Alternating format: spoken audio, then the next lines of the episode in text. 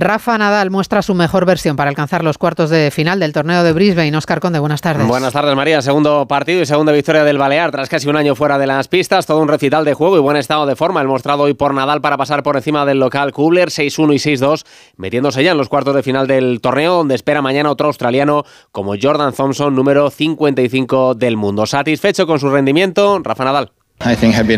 Creo que ha sido un partido muy positivo. Lograr dos victorias después de mucho tiempo fuera del circuito es algo que me hace sentir muy bien. Ganar y pasar tiempo en la pista es algo que me ayuda. Tener la oportunidad de seguir jugando es buena noticia. Así que estoy feliz de volver después de tanto tiempo y sentirme competitivo. Eso es todo lo que quiero. Y luego ya veremos qué pasa y hasta dónde podemos llegar. Radio Estadio en Onda Cero desde las 5 de la tarde para echar el cierre a la primera jornada de Liga del Año con tres partidos: Osasuna Almería, Sevilla Athletic de Bilbao y Las Palmas Barcelona. Duelo en el que puede debutar como azulgrana el brasileño Vitor Roque tras ser inscrito ayer. Una jornada de Liga que cierra la primera vuelta y que nos deja ya al Real Madrid como campeón de invierno tras la victoria lograda por los blancos 1-0 con ese gol de cabeza de Rudiger ante un sólido y peleón Mallorca. Balance positivo de Carlo Ancelotti de esta primera parte del campeonato.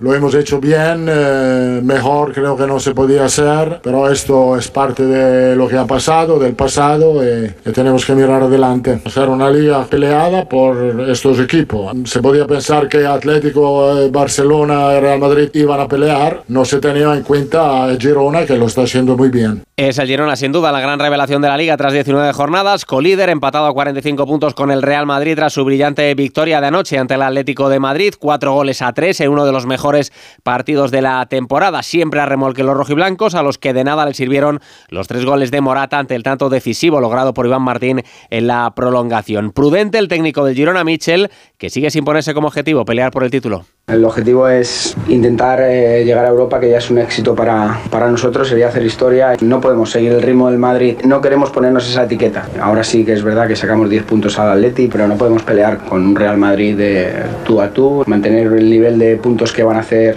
los equipos grandes va a ser muy difícil. Entonces, soñar con entrar en Europa y ir partido a partido. También se jugaron ayer el Granada 2 Cádiz 0 y el Celta 2 Betis 1, lejos de nuestras fronteras. Luis Enrique conquistó su primer título con el Paris Saint-Germain, ganó 2-0 al Toulouse en la Supercopa de Francia. Tras el partido, volvió a abrir la puerta de su futuro Kylian Mbappé, que ya es libre para negociar con cualquier equipo. No, no he tomado mi decisión, no he hecho ninguna elección. De todas formas, con el acuerdo con el presidente el pasado verano, da igual mi decisión. Hemos conseguido proteger a todas las partes y preservar la serenidad del club para los desafíos que están por llegar, que es lo más importante.